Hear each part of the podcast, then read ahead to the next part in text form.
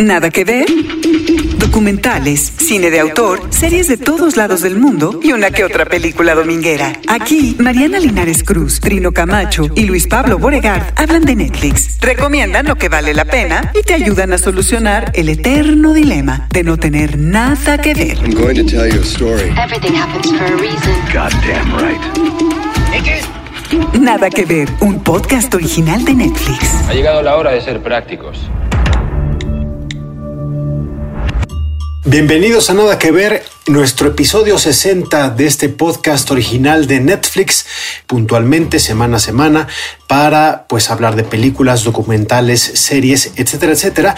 Y este episodio 60 le vamos a entrar a un especial sobre el orgullo de los gays, lesbianas, transexuales, transgénero, queers, etcétera, etcétera, etcétera. Y pues no queríamos dejar de celebrarlo en nada que ver porque hay un montón de títulos para, eh, pues para ver en Netflix. Quiero saludar primero a Mariana Linares y Trino Camacho. Muy bien, mi querido Luis Pablo. ¿Cómo estás, Mariana? Orgullosa estoy, compañeros, porque las tres de este episodio me ¿Estás fascinan. hablando de Luis Pablo, tú y, y Mariana? Las tres. Las tres de este episodio las quiero muchísimo.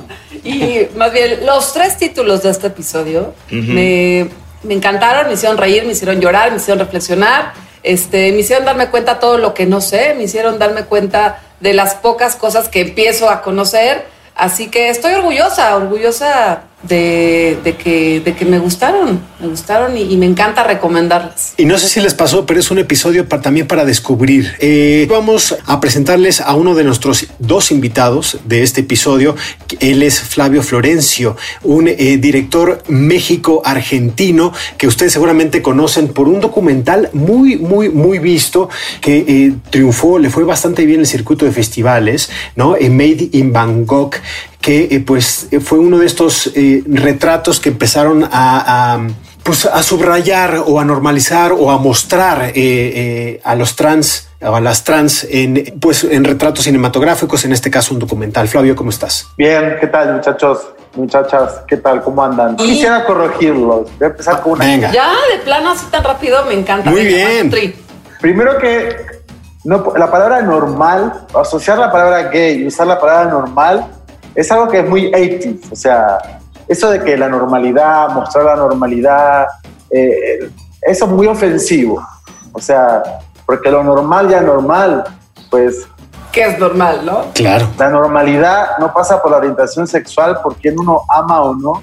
Entonces, eh, creo que el problema es más de la sociedad. No es, no es una normalidad, no estamos en, una, en, una, en el coronavirus, que es una nueva normalidad. No existimos en una nueva normalidad. Hay un avance de derechos, hay un avance de exhibición, hay un avance de mostrarnos. No es un avance de derechos, no va en paralelo. El hecho de que haya películas en Netflix y series no va en paralelo a nuestra adquisición de derechos y libertades, eso va mucho más lento, pero sí son palabras que, que habría que erradicar, ¿no? Y yo creo que los títulos elegidos para esto nos van a ayudar a entender eso. Pero qué bueno que estás aquí con nosotros para ayudarnos y guiarnos en, en- en este tipo de contenidos, ¿no, Flavio? Gracias a ustedes por invitarme. Pues vamos a comenzar eh, pues platicando de Circus of Books, que es un documental que yo creo que es muy interesante porque es una historia muy particular de una eh, librería que no aparentaba lo que era y que en su interior se vivió una historia muy diferente.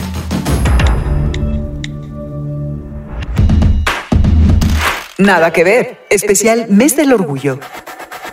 Circus of Books. Documental de una hora 26. Karen y Barry Mason pasaban por carencias económicas cuando en 1976 respondieron a un anuncio de Larry Flint para distribuir la revista Hustler. I'm Karen. I'm Barry, and we own Circus of Books. I thought it was just a bookstore with a circus theme, Circus of Books was the center of the gay universe. just like porn, P O R N. The official answer was We own a bookstore. Así nació su tienda, Circus of Books. Una década después se habían convertido en los mayores vendedores de porno gay en todo Estados Unidos. We were probably the biggest distributor of hardcore gay films in the United States. But I never felt free to let anybody know what we did. More than 800 cases nationwide, and yet still, surprisingly few people are familiar with the acquired immune deficiency syndrome. We lost so many of our employees. We would call the parents and say, hey, your son is sick. Parents would just say, I never want to see the guy again. But he's your son. Su hija Rachel Mason dirige este documental y entremezcla las relaciones familiares con la situación histórica de la discriminación y aceptación de la comunidad LGBTQ. You guys made all of those? Yeah, they'll send you to college.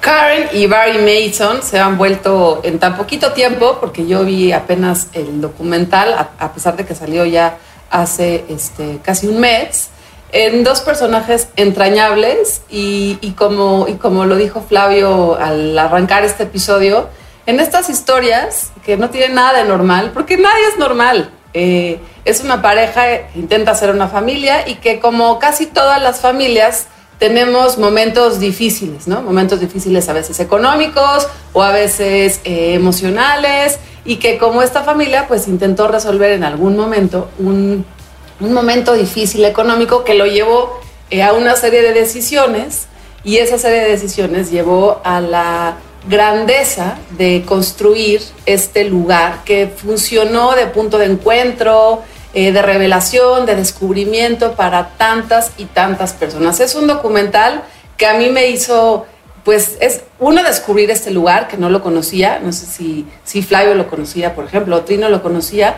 pero dos, también como esta posibilidad de tomar las decisiones eh, que uno pensaría extrañas, como por qué pondrían una librería porno, una pareja de judíos, ¿no? Y no importa, no importa, es, esa es parte de lo, de, lo que cuenta esta historia que me pareció entrañable, eh, me gustó mucho esta, esta, esta forma de mirar de la hija, como queriendo descubrir las decisiones de sus papás, ¿no? Eh, y por qué esas decisiones también la llevaron a ella a lo que es hoy. Así que Circus of Books es una historia muy linda, muy entrañable de una familia. Sí, a mí también me parece muy interesante. Yo tengo, ahora que lo dices, tengo el recuerdo de Julio Aro, mi amigo cantante del personal. Cuando hicimos la revista Galimatías, sacamos un póster en medio que eh, en esa época se daba un paro nacional.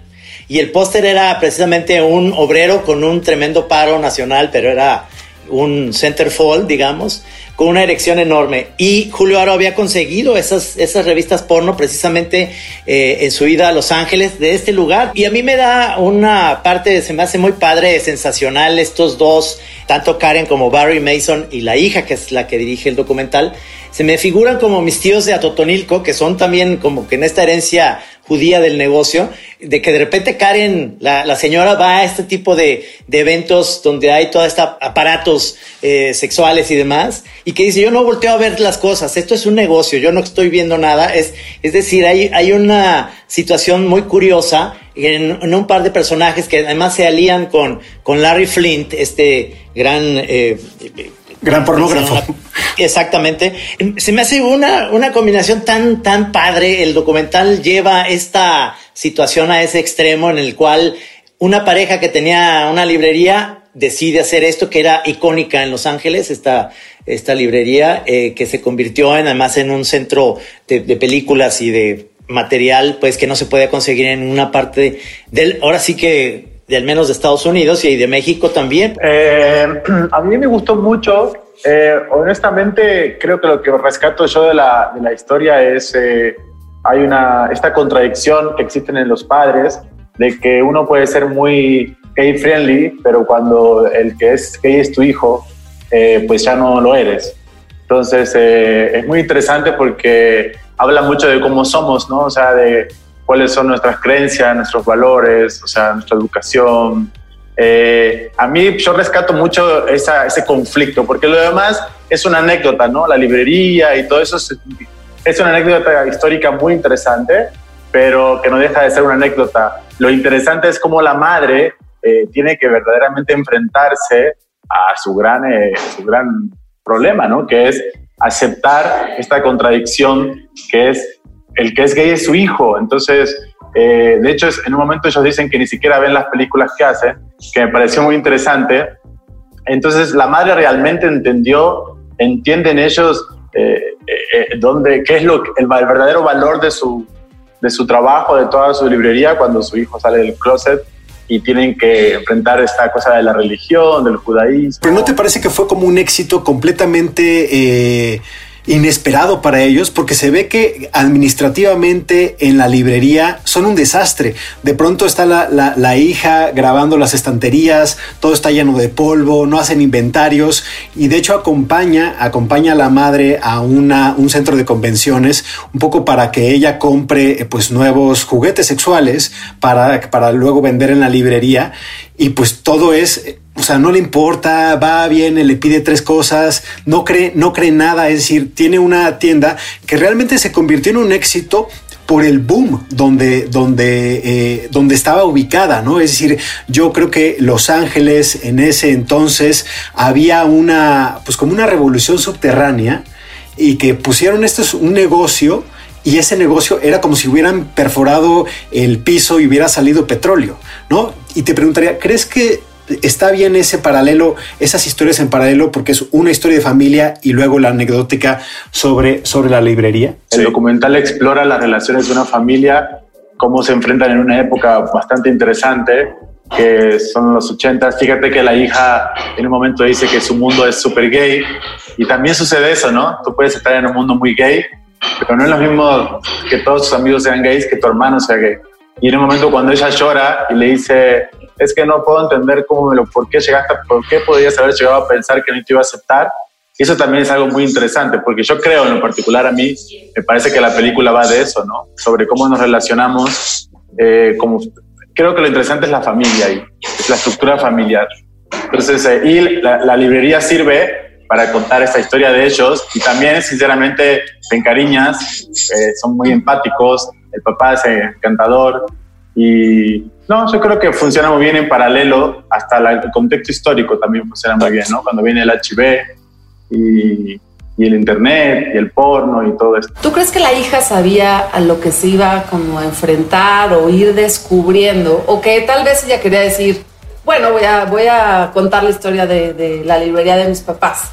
Yo creo que este documental partió del momento que ellos decidieron que iban a cerrar la tienda. No es un documental que transcurre en un periodo de años realmente todo sucede prácticamente en el mismo tiempo. O sea, evidentemente la tienda iban a cerrarla y a partir de ahí surge la idea de que vamos a hacer un documental. Si no es mucha casualidad que dentro de la película de 35 años también se cierre la tienda, ¿no? Entonces, creo que, el, creo que la tesis parte de ahí. Y, la, y yo creo que sí, creo que la hija tiene un control absoluto eh, hasta del carácter de la madre. En un momento cuando están en la marcha, eh, la, la, la, madre le dice, y ya no me preguntes más porque estoy ocupada. Le dice.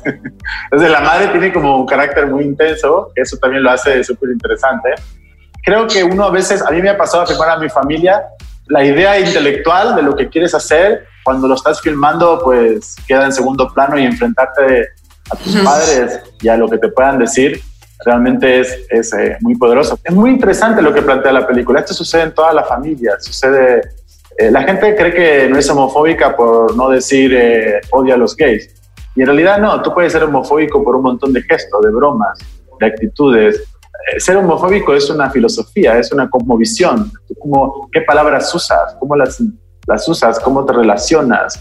Eh, y la madre tenía un problema muy grande, o sea, a la madre no le interesaba verdaderamente el tema, se metieron ahí, como tú dices, de casualidad, eh, y al final, mira, es que lo más interesante es cómo la vida les puso, ¿no? Ese, ese, ese challenge, ¿no? De, bueno, ahora tienen que, o sea, de lo que vivieron, de lo que hemos mantenido y alimentado a esta familia, pues ahora está aquí, está dentro. Intentaron ocultarlo tanto que es como cuando uno es gay, es imposible, o sea, no puede escapar el sol con un dedo. Ryan Murphy aparece en los créditos de este documental Circle of Books, que se ha convertido como en uno de los productores más importantes de Hollywood después del arreglo que tuvo con Netflix. Y en este especial de orgullo, también me gustaría recordar otros títulos que ha producido. A mí me encantó realmente eh, A Secret Love, sobre esta historia de dos lesbianas que fue tratado de ocultarse durante décadas, durante muchísimos años hasta que ya pues un par de venerables ancianas deciden contárselo a su familia. En realidad, estas dos eh, documentales, el trasfondo es exactamente la reacción de las familias. Es, es no hablar tanto de, de esta, que, que están las relaciones, pero es cómo reaccionamos o cómo reacciona la gente que tiene eh, ante su vida, ¿verdad? Este paradigma, porque yo viniendo de una sociedad tan mocha como es Guadalajara y de eh, familias que son eh, en general en ese sentido, tienen este trasfondo como detrás siempre hay una historia que no saben superarlo, que no saben enfrentarlo y es muy interesante que estos documentales abran ese camino para encontrar otras maneras de ver esta situación en la cual no, no todo el mundo reacciona positivamente en general. Y como dices, Ryan Murphy, que ahora también en lo que sigue vamos a hablar de él, pareciera que él es ahora sí el abanderado en muchos sentidos de miles de proyectos en, en, en poner esto ahí en el ojo del huracán, ¿no? Pues Ryan Murphy, que es, eh, tiene un catálogo pues amplísimo, está Hollywood, está The Politician, y ahora vamos a entrar eh, a hablar de Pose. Nada que ver. Un podcast original de Netflix. Para arrancar este, este segundo bloque, ya, ya empezamos, ya saben de qué vamos a hablar, de Pose. Eh, tenemos a Sion Moreno, una, una actriz que seguramente muchos de ustedes han visto en Control Z. Antes que nada, bienvenida y muchas felicidades por lograr eh, pues que es- esté siendo tan vista esta serie aquí en México. Muchísimas gracias, muchas gracias, no me la puedo creer. Um, y estoy honrada de estar aquí. Me encanta su podcast. Ay, eres lo máximo. Muchas gracias. Oye, oye, rápido, sí, cuéntanos qué fue interpretar a Isabela para Control Z. ¿Qué ha sido también para ti, este, pues, todo, todo este rapidísimo eh, aceptación de la serie? Fue una locura interpretarla, todo fue una locura. Um, este, yo vivo acá en Los Ángeles, así que ah, tuvieron que hacer un casting internacional porque necesitaban a, a obtener una chica pues auténtica, ¿no? Que, que respetara a, a, pues ese papel. Y mi manager me, me mandó un mensaje ah, de repente, yo inesperado completamente, y me dice que están buscando a una chica de mi perfil para una serie en Netflix. Y él sabía que yo hablaba el español. Y ah, yo yo no me la podía creer. Dije, ¿dónde me encontraron los de Netflix? Me querían ver en sus oficinas. Yo nunca los había conocido, no me la podía creer. Así que me mandan a la Ciudad de México. Este, hago una casting. Y como tres semanas después de hacer la casting, ah, pues no escucho nada, así que me siento muy triste. Digo, ya, ya no me la dieron, ya no tengo el papel. Y de repente un día cuando ya estaba perdiendo toda la esperanza, me llamaron y me dijeron, oye, eres Isabela de la Fuente y no me la podía creer, no me la podía creer. Así que ha sido un honor total poder representar a un personaje tan histórico, creo que está haciendo, pues que está haciendo una revolución en México y en Latinoamérica y, pues sí, ha, ha sido una experiencia muy, muy, muy bonita. Bueno, eh, ya has dicho que una revolución, pero para la gente que no ha visto Control Z, ¿nos puedes decir brevemente eh, eh, eh, el peso de la historia de Isabela y, y- y cuál es la importancia? ¿Sabes decir un resumen de, de Control Z para quienes no le han puesto play? Sí, este Control Z se trata de una, una prepa que se llama el Colegio Nacional y ah, pues empiezan a, a ser hackeados todos los estudiantes. Um, Isabela de la Fuente, que es el personaje que yo interpreto, es la primera víctima del hacker. Y no estoy dando spoilers porque eso sale en el tráiler. Um, y básicamente ah, el secreto de Isabela es que ella es una chica transgénero y am, creo que lo revolucionario de, de la historia de ella es que am, pues es la Queen Bee, es la chica más popular de la escuela. am, según esto es la más guapa, yo no me creo, yo no creo eso, pero es lo que escribieron. Eh, yo no estoy diciendo eso. Y tiene un... Es culpa del guionista. tiene- sí, es culpa del guionista.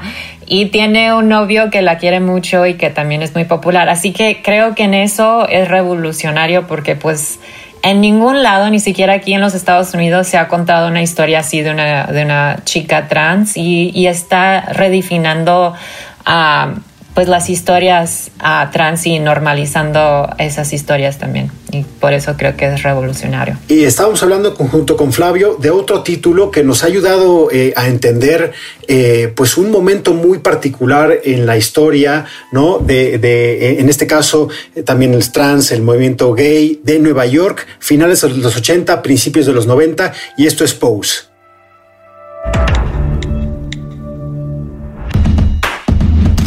Nada que ver. Especial Mes del Orgullo. Pose, serie icónica de Ryan Murphy, Brad Falchuk y Steven Canals. Focus, children. It is time we remind the world who we are. The house of abundance. Now give them some music and pose. Ambientada a finales de los 80 en Nueva York, nos adentra en el mundo de la cultura de los ballrooms y su relación con la comunidad LGBTQ negra, con especial énfasis en las dificultades y experiencias de las mujeres trans. So this is what it's like to be a person at the top of the rainbow room. What's better, the dream or the reality? The reality. What do you want out of life? I want to be treated like any other woman. That's my dream. Baby, you are our secret weapon. Nominada a los Globos de Oro y ganadora del Emmy a Mejor Drama y a Mejor Actor Dramático para Billy Porter. Protagonizada también por MJ Rodríguez, Dominique Jackson, India Moore y Ryan Jamal Swain, entre otros. Su primera temporada está disponible en Netflix con ocho episodios de aproximadamente una hora cada uno. A mí lo que me parece muy interesante de esta serie es como cómo volver a traer una época de la historia, eh, fueron los 80s, que fue muy dolorosa, como se ve en la serie, eh, extrapolarla al 2020 y también descubrir que nos siguen pasando las mismas cosas. O sea, como te decía, una mujer trans por ahí no va a ser expulsada de un bar a golpes, pero por ahí no, no quieren que esté en el bar, ¿no? Entonces, no se la expulsa porque no pueden legalmente, pero sigue habiendo mucha discriminación, sigue habiendo mucha transfobia. Eh, entonces, la, creo que la serie lo interesante es que nos hace reflexionar también sobre eso y eh, contextualmente eh, de, volver a descubrir el movimiento Pose es fascinante, ¿no? Eh, yo eh, estuve en un festival de cine en Hawái y conocí al creador, a uno de los bailarines de Madonna que hacía el pose, el striker pose, y fue increíble todo lo que él nos contaba. Es un sobreviviente, son sobrevivientes, ¿no? Entonces creo que la serie lo que tiene interesante es eso, como para mí es la extrapolación. Igualmente yo a todo le doy un significado social, entonces más allá de lo artístico. Entonces creo que lo interesante es esa reflexión, los personajes están extremadamente bien construidos y también una cosa muy, muy linda, muy linda es esta, esta, esta cuestión de la segunda familia, ¿no? De que lamentablemente los gays, las lesbianas y los trans, siempre tenemos que tener esta segunda familia de apoyo porque tu familia biológica te expulsa. O sea, volviendo eh, al, al, documental anterior, esta mujer por ahí no, no, no, llegó a expulsar a su hijo, pero siempre está ese límite, ¿no? El hijo lo dice, eh, tengo miedo de que me echen de la casa, ¿no? Entonces, este miedo, esta angustia, eh, todavía sigue pasando. En todas mis series que yo he hecho aquí del mundo trans, es el 90%. Entonces, creo que Pose es fascinante en ese sentido y creo que es un paso más para los derechos que todavía faltan adquirir, especialmente para el mundo trans. Yo creo que nuestros invitados tienen mucho, mucho, mucho que decirnos sobre Pose. Yo nada más quiero decir una cosa muy, muy breve y, y tiene que ver desde el punto de vista de una espectadora que, que además eh, últimamente tiene a dos koalas que tienen que hacer el trabajo conmigo, que son mis hijas. Y se iban asomando un poquito mis hijas chiquitas mientras yo estaba viendo la serie porque lo que tiene es esta generación, creación de los ambientes, de la musicalidad, del goce por el baile, ¿no? Y a mí me, eso me fascinó, o sea, casi que me ponía a bailar con cada uno de los desfiles, de las batallas que hay en estos, en estos eh, lugares de encuentro. Y, y, más allá de toda la, la parte social, histórica, de contexto, a mí es una serie que rescato por lo entrañable de los personajes, porque me parece que está construida de una manera muy, muy tradicional, a pesar de que es obviamente reveladora y revolucionaria. Es muy tradicional porque, como explicaste hace un poquito, Flavio, es eh, el transcurso de una heroína, ¿no? y de cómo se va construyendo esa heroína y de lo que esas batallas le implican a esa heroína. Y eso es algo con lo que yo creo que todos los seres humanos nos involucramos, nos empatizamos y se vuelve eh, por eso muy, muy, muy cercana. Yo la recomendaría que la vieran eh, ya, es hermosa, lloras, te ríes, insisto, bailas. Y, te enamoras de alguno de los personajes y de las personajes. Yo adoro esa serie. La vi en cuanto salió. Yo soy fan de Ryan Murphy, de todo lo que hace y especialmente de esta serie que le está dando voz, no nada más a actores trans, pero a escritores trans, a directores trans.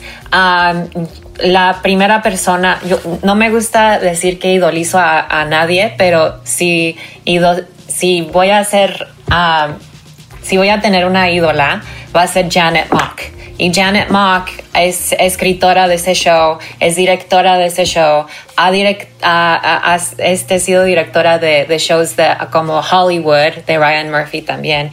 Y es una mujer transgénero, una activista transgénero, y, creo que representa a la comunidad muy, muy bien. Pero Pose en sí se me hace increíble, una historia increíble y y creo que ha sido uno de los shows que, uh, uno de los únicos shows que me ha sentido sentir pues representada en una manera uh, con las historias. Obvio, yo no viví en los ochentas en ese mundo de, de Nueva York, de, de the ball scene, the underground ball scene. Um, pero la, la, manera en que, en que hablan uh, o cómo se sienten, cómo describen su, sus problemas, yo pues yo me identifico mucho en eso y creo que es, un, es una serie que deben de ver todos y que es súper, súper importante para la juventud en la comunidad LGBT uh, para que se sienta representada y vista. Uh, creo que es un show increíble. Sí. Y te diría, Sion, que es muy importante que la veamos todas y todos. Insisto, aquí la vieron mis chamacas. Sí, tampoco como que yo tener ganas de explicarles lo que estaban este, viendo las personajes, porque es, es ponerte en los zapatos de otra y de otro, ¿no? Y, me parece muy valioso por eso Pose, porque es divertida, pero te pone, te pone a pensar qué es lo que estás haciendo tú con, tu, con, con los demás. Fíjense, fíjense que yo soy, yo soy el más grande aquí de, en, este, en esta plática. Yo voy a cumplir 59 años este año. Realmente yo eh, en, los años 70 con una prima de San Antonio que es DJ ahora, eh, me llevó a ver, por eso esta, esta serie me fascina, porque tiene mucho que ver con toda esta, esta relación de, mi prima que me mandaba, o que cuando íbamos a visitarlo, fuimos a ver The Rocky Shore Picture Show, ¿se acuerdan? Eh, de, la primera película en donde a las 12 de la noche se iban vestidos todos de monstruos a bailar y cantar y demás, ¿no? y yo salí de ahí como un nuevo mundo, ¿me entienden? O sea, esto, esto es algo que no lo había vivido. Después, la siguiente vez que fui en los eh, ochentas eh, a, ver, a verla otra vez a ella, me llevó a ver Elvira, Reina del Desierto. Bueno, todo este tipo de, de, de películas y demás tienen mucho trasfondo con esto que acabo de ver. Es una historia, digo, es una serie que, que, me mantuvo ahí, que se me hace sensacional, es el Nueva York de los ochentas, eh, y, y, el tema está tratado de una manera sensacional, los actores son sensacionales, este, yo la recomiendo muchísimo, muchísimo esta serie. Quería preguntar eh, tanto a nuestros invitados, a Sion y a, Fabio, sobre la figura, o sea, de Billy Porter. Yo creo que es un es icónico ese hombre. Ah, yo lo conozco de Pose, obviamente, de Pray Tell, que ah, así se llama su personaje. Ah, y sí, creo que más que nada ha revolucionado la forma de ser en las, en las carpetas rojas, ¿no? Con, con usar vestidos y verse extremadamente glamuroso y, como quebrar esos estereotípicos de género. Y pues va a los, ha, ido a los Grammys, a los Oscars, a los Emmys en vestidos viéndose increíblemente hermoso y todos nos morimos por él. Todos nos morimos por él. Ah, así que creo que es una, una figura muy, muy importante y, es, una, es una cara del movimiento moderno. A mí lo que me parece muy interesante de él es que es un sobreviviente de una época, ¿no? Que es como cuando lo vemos en las alfombras rojas, detrás de ese color y detrás de todo lo que es, o sea, son esas personas muy poquitas, un porcentaje muy pequeño de personas que lograron sobrevivir, ¿no? Que lograron estar aquí presentes, que nos pueden contar de ese pasado, o sea, eh, el porcentaje de hombres gays que se murieron fue tan alto que los que quedaron, ¿no? Y pueden contarnos esa, esa parte de la historia. Eh, y me gusta, vuelvo a insistir, me gusta cómo podemos volver a traer ese mundo al año 2020 para las nuevas generaciones, ¿no? Para las personas más jóvenes. Y, por ejemplo, e, él ganó el Emmy, es el primer actor gay que gana eh, en esa categoría. ¿Esto ayuda a avanzar en, eh, en, en, en, la lucha de la comunidad? Yo soy bastante reacio, creo que creo que independientemente de que, digo, no es hay mucha gente que se ha ganado premios siendo gay, no creo que los premios sean como ese gran paso que necesitamos. Eh, creo que también puede ser un show, eh, el premio en sí mismo. Y es como a veces es un poco como los heterosexuales diciéndote, bueno, te aceptamos un poco. Es como esta cosa de como que uno al final, el lugar que va ganando es eh, no por lo que uno hace, sino por la posibilidad del otro de darte ese lugar. Entonces a mí eso no me gusta, es como, volvemos a la palabra normalidad, es como, ah, mira, ahora es normal que estemos ganando premios y no sé qué. Entonces, pero esto es una visión mía muy bastante radical. Yo me dedico a los derechos humanos, yo trabajo en otro ambiente, ¿no? Mi arte está muy relacionado con la lucha de los derechos, con la parte política, con el statement, con el lobby. Entonces tengo como una visión bastante un poco pesimista. Creo que, creo que también se puede convertir en un show porque te puedes ganar un Grammy un premio, pero todavía seguir siendo el gay, el afeminado, o sea, todavía siguen siendo esos estereotipos y todavía sigue viendo el, rol masculino del superhombre masculino en el cine. Entonces es como, como no sé, yo, yo tengo mucho cuidado con estos personajes showceros también que, que, que están ahí como, no, no, creo que, no creo que sean nuestros mensajeros, no creo que sean nuestros embajadores, honestamente. Pues yo, yo también tengo problemas con, con los premios, especialmente con los Oscars y Emmys, así, uh, por ejemplo, ¿por qué no nominaron a Greta Gerwig como mejor directora?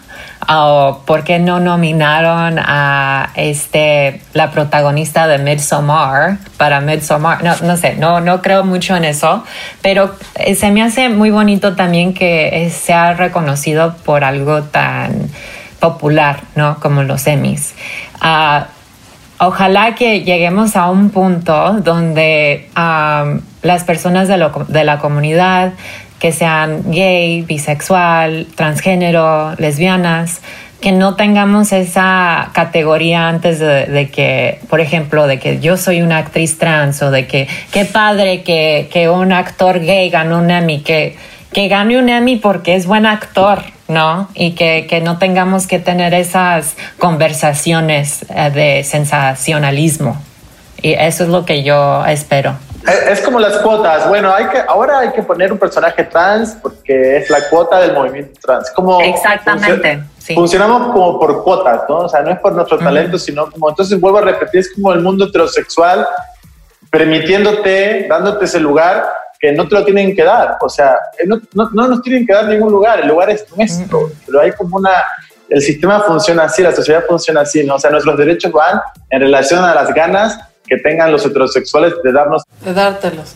sí, Pero finalmente también los premios en este caso sirven para, para eh, hacer algo mucho más público. O sea, sin lugar a dudas le dan mucho empuje. Es decir, los reviews de Pose eran muy buenos, pero obviamente lo, eso como que lo colocó en otro, en otro punto, en, otro punto o en otro nivel como de atención. Oye, Esion no quiero desaprovecharte y preguntarte cómo, cómo tú ves estas interpretaciones de MJ Rodríguez, que es la hermosa Blanca Rodríguez, o de Dominic Jackson, que es Electra Abundance, o de India Moore, que es, que es Angel. ¿Cómo, cómo tú las, las calas como actriz con, con estas interpretaciones? Ah, pues MJ Rodríguez, Dios mío, qué, qué increíble. Es una, es una powerhouse. Ah, no, no, sí, ella, creo que ella carga el show.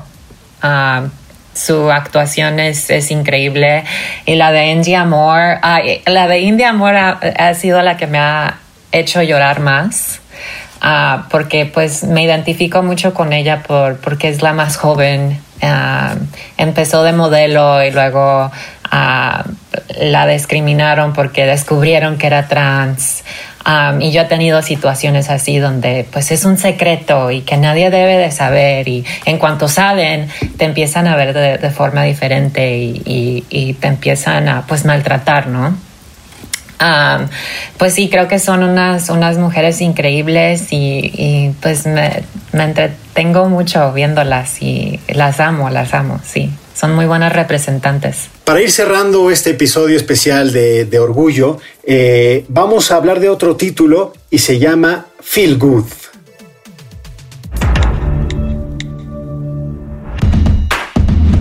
Nada que ver, especial Mes del Orgullo. Feel Good, serie de seis episodios de 25 minutos cada uno comedia dramática semi-autobiográfica, creada y protagonizada por la comediante canadiense Mae Martin. Hi guys, I'm from Canada. I came over in a canoe recently with Celine Dion. Hi, hi, hi, hi. I've never been on a date with a girl before. Do you like films? Do you want to kiss me, May? Oh, that, that would be so cool. Now? Yes. Now, May, your father and I want to know if you found a new Narcotics Anonymous uh, meeting. A what meeting? A what meeting? La historia comienza cuando May y George se enamoran y comienzan una relación. Ambas chicas tendrán que aprender a relacionarse con la otra y a sincerarse sobre sus historias. May, I'm an addict. Where'd you get this? In jail. As you know, I am an addict. Oh, Jesus. New me, new life. I have everything under control. How come I've never met any of your friends? Ah, uh, it's just scary. I'm scared. I, I've been with good people, really good people. And I lie next to them and I just feel so restless. Dirigida por Ali Pankiv con las actuaciones de Mae Martin, Charlotte Ritchie, Lisa Kudrow, Adrian Lukis y Sophie Thompson. What do you want to know? Everything. Pues es una comedia que a mí me gusta con tintes medios dramáticos, pero está muy sabrosa porque a mí me gusta este tipo de duración en, los, en, las, en las series que que son las duraciones que a mí más me fascinan, que son de 25, 30 minutos por episodio. Y muy natural, incluso el, el, la primera vez que se encuentran, que esta es una comediante de stand-up, una de las, de las eh, personajes, y la otra es una chava común y corriente que se conocen ahí en el bar y demás, es un amor, un amor tan bonito, el, el, la manera en que se, con, que se conocen, que, empieza el amorillo y después empiezan los problemas, como en todas las parejas. Eh, está, está escrita muy sabroso, muy ligero, muy, muy bien representado. También esto que estamos, hemos estado hablando un poco de las hipocresías de las familias en el sentido de aceptar este tipo de situaciones eh, que, no son, que no son para ellos nada fáciles. Eh, no sé qué opinen, pero a mí se me hizo muy sabrosa. Es, fue la primera que vi de este bloque y me quedé con muy buen sabor de boca de, de la serie y de los personajes. Feel Good tiene lo que nos gusta en este programa de las series. Duración perfecta, cada episodio, ¿no? Menos de media hora. Un tono eh, delicioso para disfrutar en cualquier momento, para sentarte en cualquier situación para reírte, también para reflexionar y como nos gusta en este programa también, y como lo dijiste tú, Trino, de un bien escrito, esos chistes también colocados, o ese humor también colocado y esas situaciones tan, tan creíbles, claro que en, Londres, ¿no? Estamos hablando de situaciones muy particulares y de mundos muy particulares y de privilegios muy particulares también, eh, pero me gustó muchísimo la sencillez, de estas dos mujeres y sus dificultades y sus formas de intentar, ser, intentar relacionarse con, con ellas mismas, con la otra, con el entorno y donde el amor siempre al final pues gana. Es, es que la comedia aguanta, Afterlife o esta son son muy sabrosos que duren ese, ese tiempo. No sé, la comedia en eh, cuando se alarga se vuelve un poco cansado. En un drama sí aguantas, pero la comedia tiene que ser así. 23 minutos y quedas como con buen sabor de boca, incluso que sean poquitos episodios, porque ya sabes, antes las, las series eran 29, 30 episodios, porque eran temporadas que se hacían en la televisión comercial.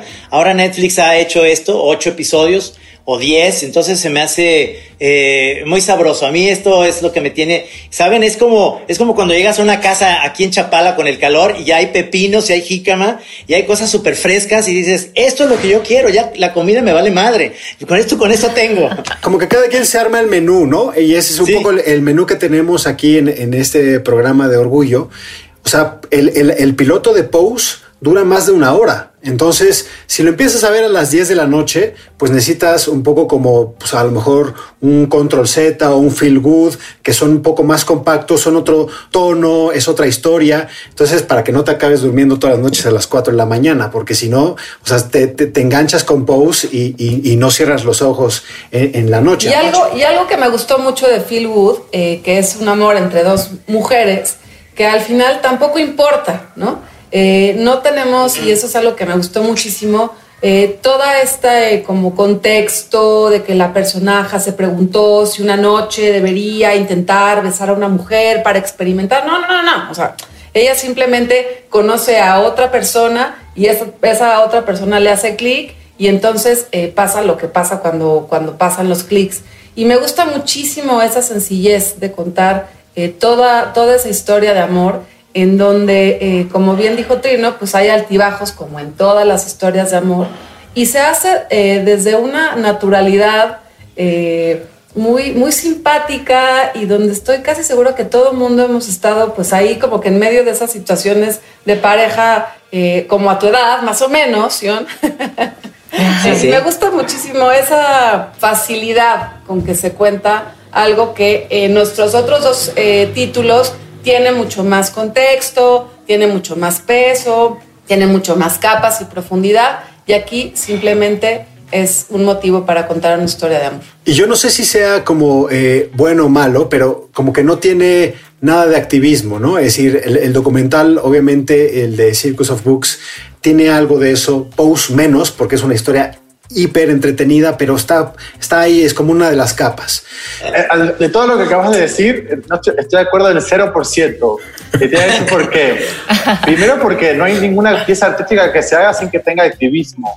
O sea, no existe eso. O sea, en Pose, de hecho me sorprende que digas eso. Pose es exactamente todo eso. O sea, ¿tú crees que la escena de Bianca parándose en un bar, queriendo entrar y volviendo y volviendo y volviendo, eh, no significa, eso es, eso es hasta te podría decir que es como la tesis de esa serie, que es la reivindicación y ganarse el lugar.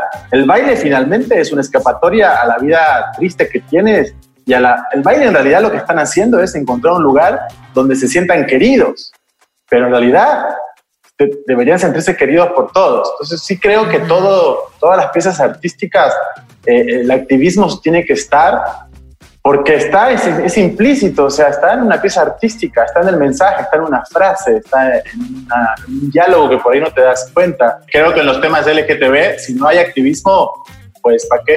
A ver, Sion, ¿te parece que Control Z tiene ese activismo? Yo, yo creo que son niveles como de, de, su, de, su, de sutilidad en, en, en, los productos, ¿no? Es decir, en las películas documentales o series. Oh, sí, muchísimo. Creo que sí. Um porque empieza a ser bulleada Isabela después de que sale su secreto y su estatus de ser la Queen Bee ya pues ya no es la Queen Bee, todos se burlan de ella y, y creo que en, en, sí, en existir Isabela y en, en, en pelear ante la sociedad, eso es activismo.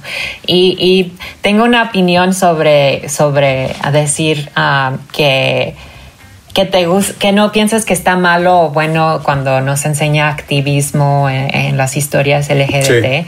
Creo que en, en, pues que no se enseñe una agenda explícita, um, eso es activismo.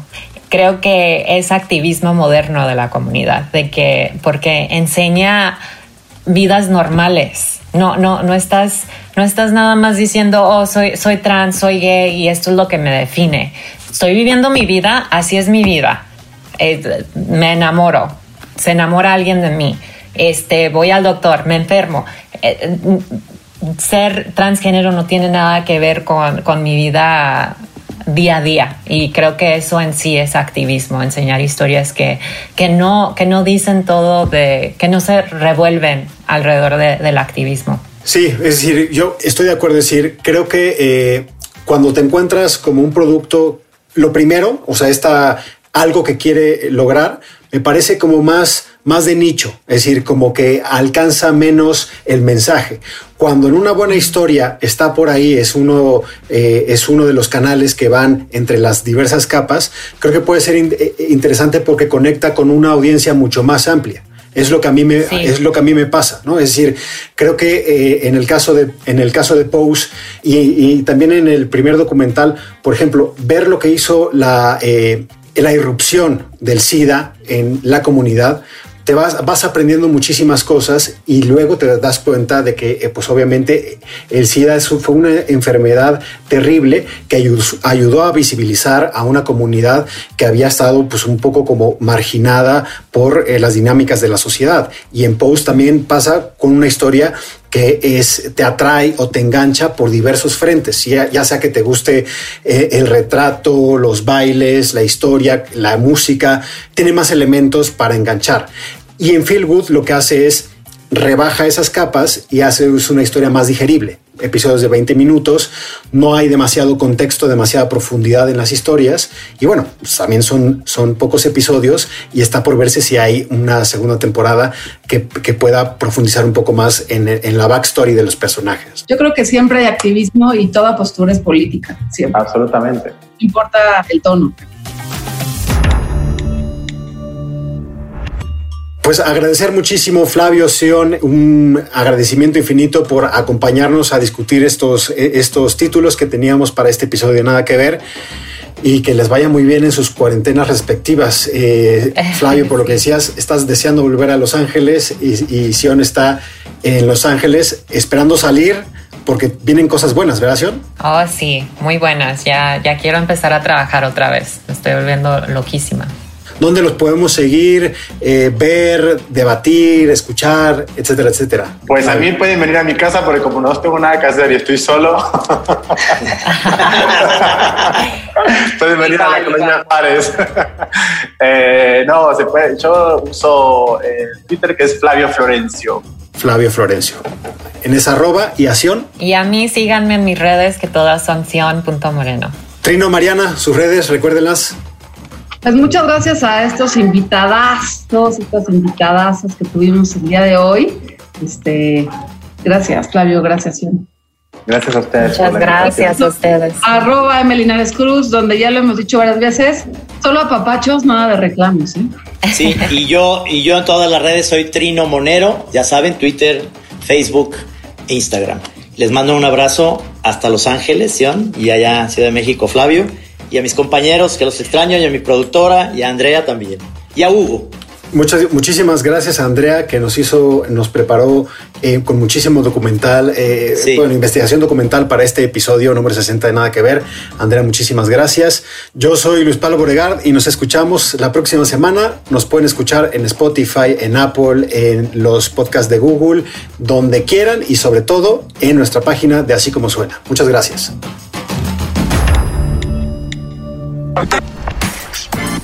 Nada que ver. Un podcast original de Netflix.